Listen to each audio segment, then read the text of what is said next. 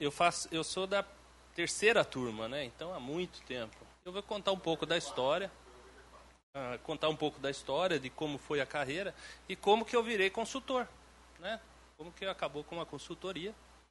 E ele, o, o Boca realmente falou, olha, você pode começar a carreira pelas Big Four, é uma experiência incrível também, não é? é mas também você pode criar o seu próprio mercado, né? Depende como que você vai seguir.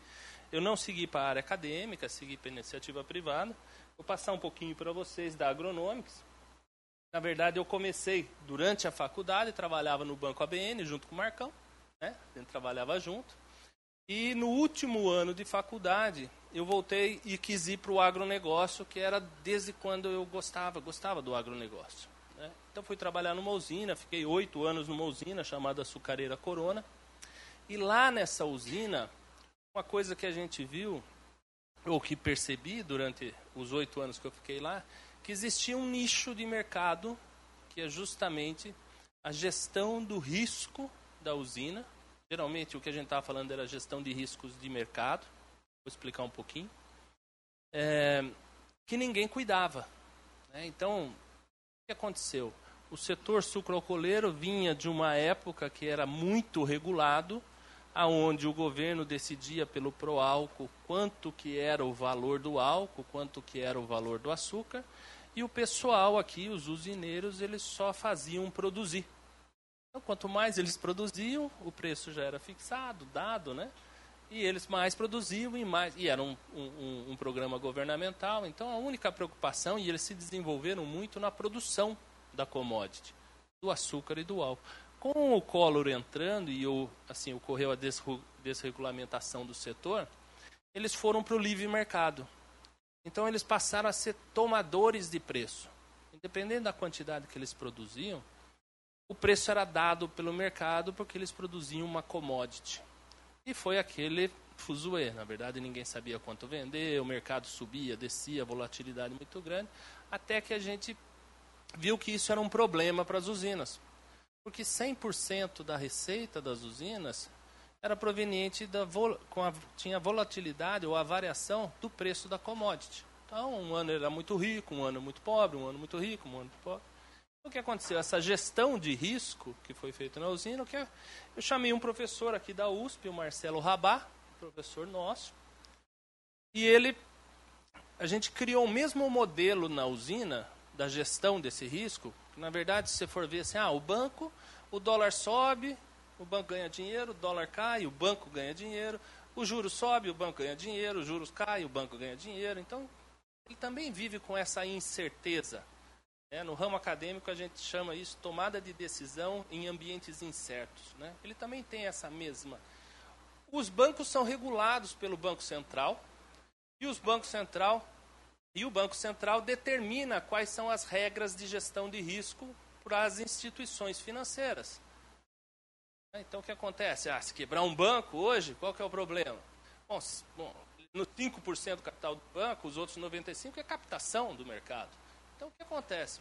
Pode criar uma convulsão social. Se quebrar o Bradesco, corrida de banco, isso é um probleminha.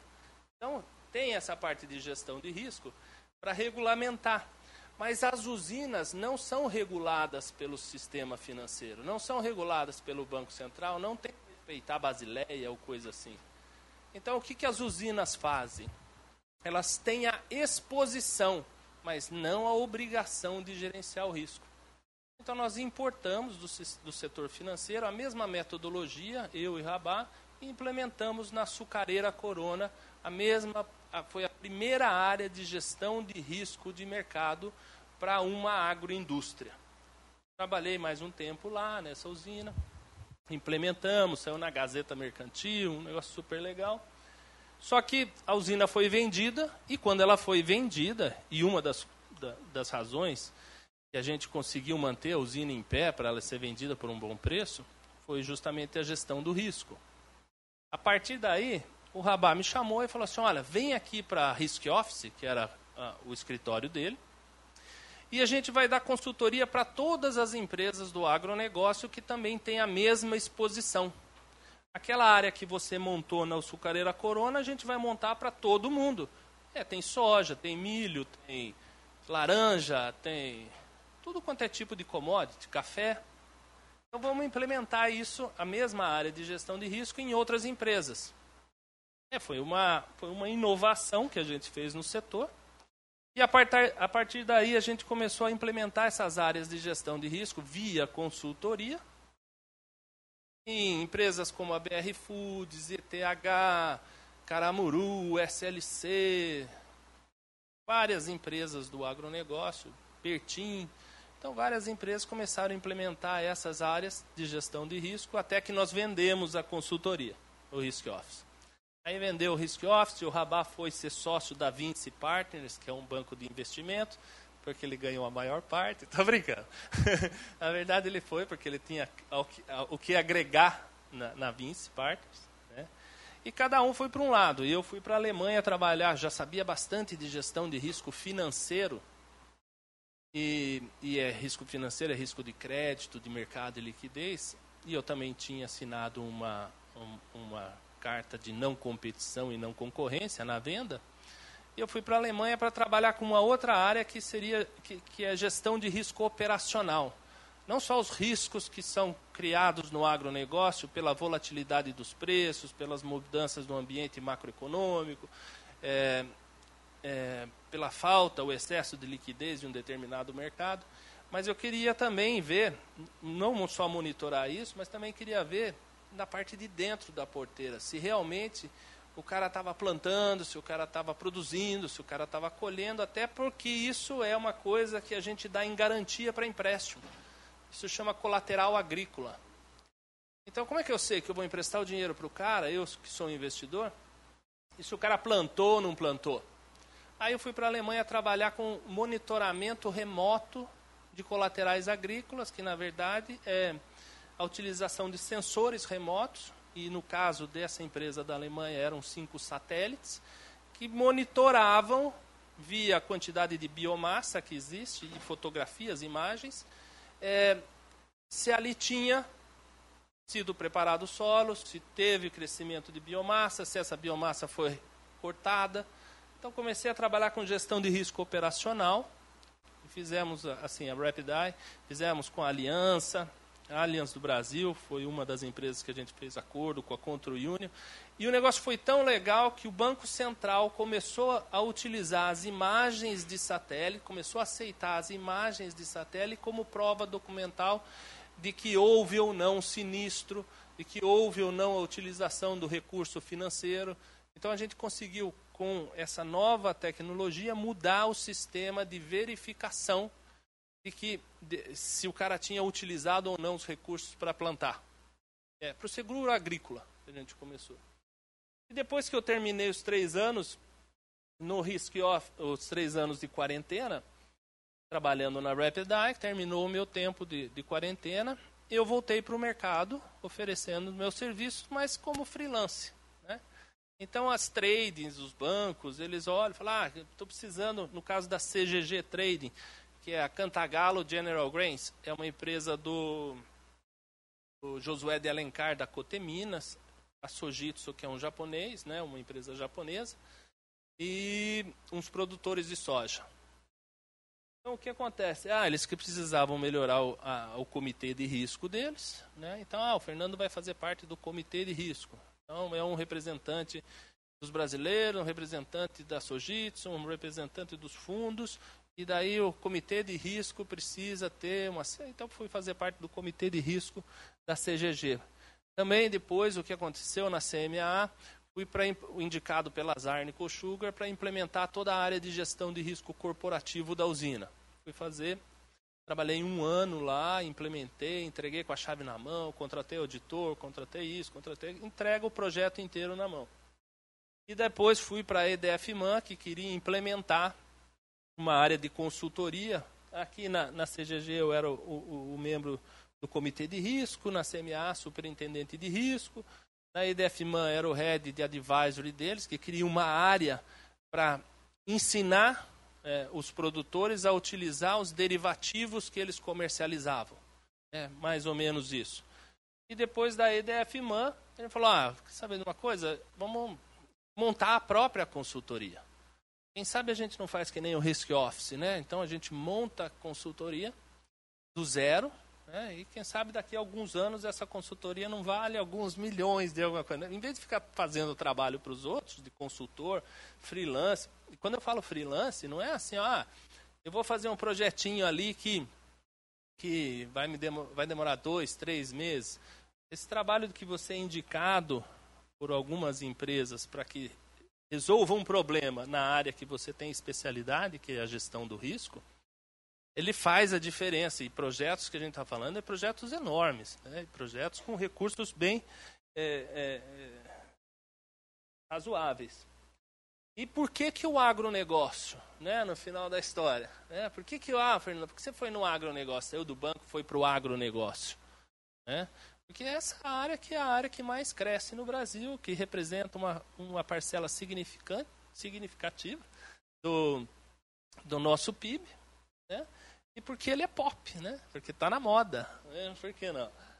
É, e também porque aí tem tudo que a gente precisa. Tem trade finance, tem captação de recursos, tem é, agricultura de precisão. Tudo que tem de mais moderno hoje tem no agronegócio.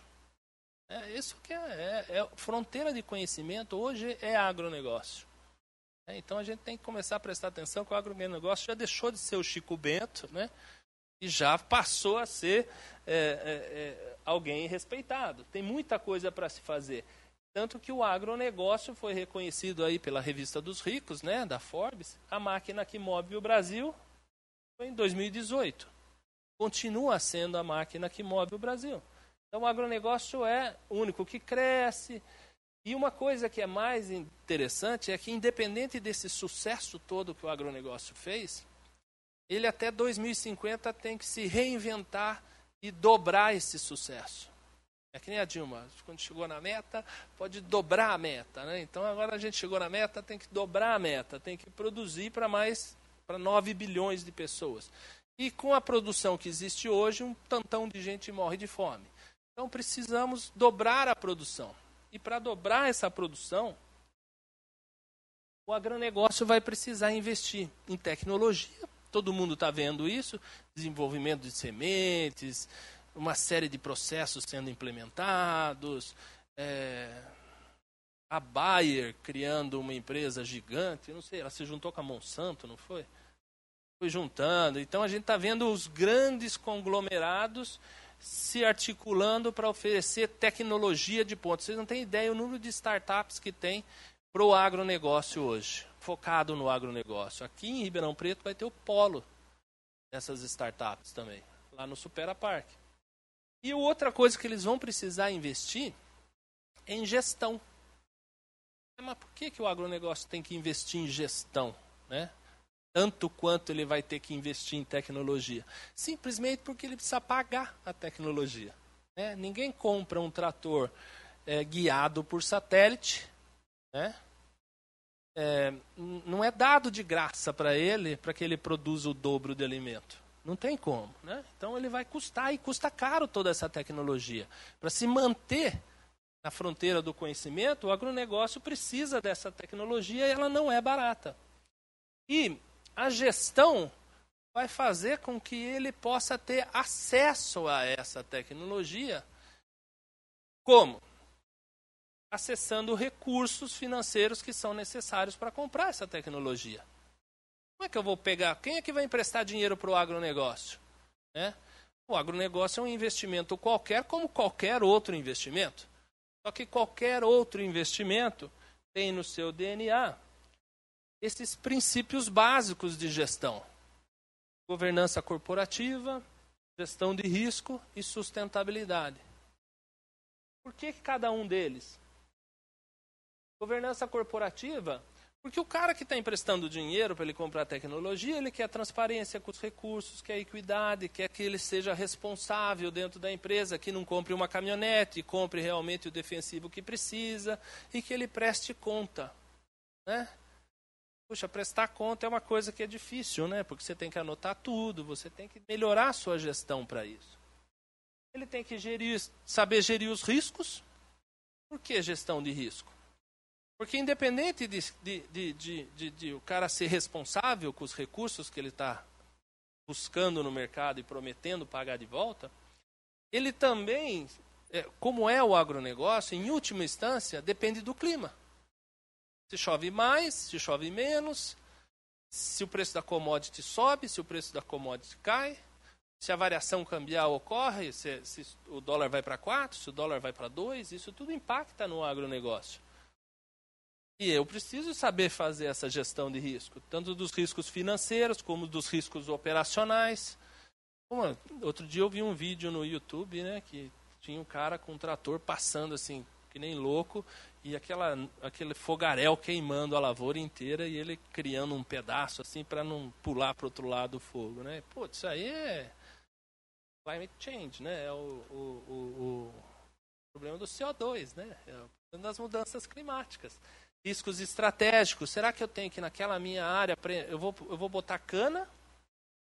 O que eu faço para os próximos 20 anos na minha região aqui, né? Eu vou continuar plantando cana? O carro elétrico vem, não vem? Vou transformar isso num confinamento enorme para suprir proteína?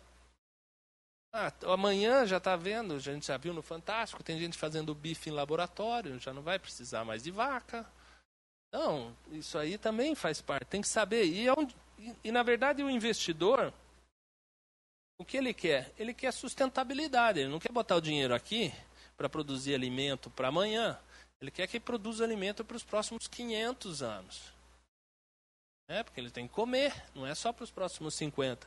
Então eu tenho que ter uma possibilidade de não utilizar os recursos ah, é, é, naturais de forma que eu possa não contar com eles depois. Eu tenho que ter uma certa. Eu, te, eu preciso ter perpetuidade no meu negócio. Eu preciso ter sucessão se ele morrer, acabou a nossa parceria. Então eu preciso disso por muitos anos. Isso aqui que é o agronegócio nosso hoje, né? Não é mais aquela aquela turma de capial que, sabe? Não, a gente está falando de gente jovem, de gente que está entrando no agronegócio, cada um na sua área. Eu sou economista, os outros dois sócios são economistas, um entende de relacionamento com o investidor, o outro com estruturação financeira, eu na gestão de risco, o Duque ajuda a gente no Supera na parte de inovação. Né?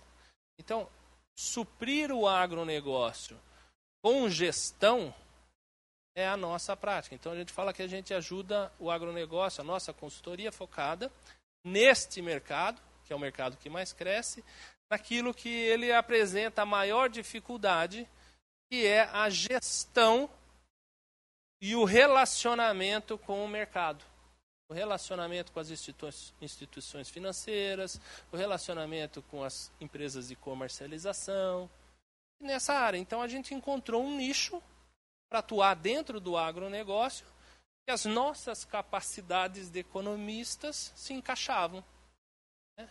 É, e assim, a melhor forma para a gente prestar esse serviço ou para explorar esse mercado é a consultoria, passando o conhecimento que a gente veio adquirindo ao longo dos anos da nossa carreira. Eu, com, com, com 25 anos em gestão de risco, o Oswaldo passou por vários bancos, Banco Fortis, Rabobank, Deutsche Bank, fazendo estruturas de financiamento. O, o, o Rampazzo, com 12 anos de CPFL na área de relacionamento com investidores. Então é assim, juntando as capacidades que a gente tem e explorando um mercado que a gente encontrou. E a gente acha que eles vão precisar. O que a gente tem visto hoje é que as próprias instituições financeiras hoje, que requer um mínimo de gestão para que os produtores possam se relacionar ou que tenha negócio sendo firmado, elas indicam a Agronomics para que eles tenham é, para que eles tenham um mínimo de estrutura suficiente para se relacionar com o mercado financeiro. Então, um dos melhores nichos nossos é quando o banco chega e fala assim: olha, quer saber de uma coisa? É, contrata a Agronomics, porque daí eles dão uma arrumada na casa e você volta para conversar, porque eu não estou nem entendendo o que você está falando. Daí é o jeito que. É, é uma dificuldade, né? Imagine quando a gente tivesse que se relacionar com um investidor direto vindo de fora. A abertura do mercado está acontecendo e a passos largos. o agronegócio precisa se adaptar. Então, a, a minha carreira foi por esse lado. Né? E eu quero deixar de recado para todo mundo o, o, é que, independente do que da área que você escolha, a, a consultoria é algo que é super desafiador, porque cada cliente tem uma necessidade específica e você tem que adaptar o seu conhecimento à realidade dele e à necessidade dele, para você mostrar resultado, para que ele continue contratando você. Sem resultado não vale a pena. É, a gente tem cliente que fala: olha, eu, eu, eu comecei mirando uma redução na taxa de juros, né? Porque ele sendo uma empresa mais adequada, corre menos risco, menor. Ah, tá bom. Mirando, mas eu ganhei muito em gestão.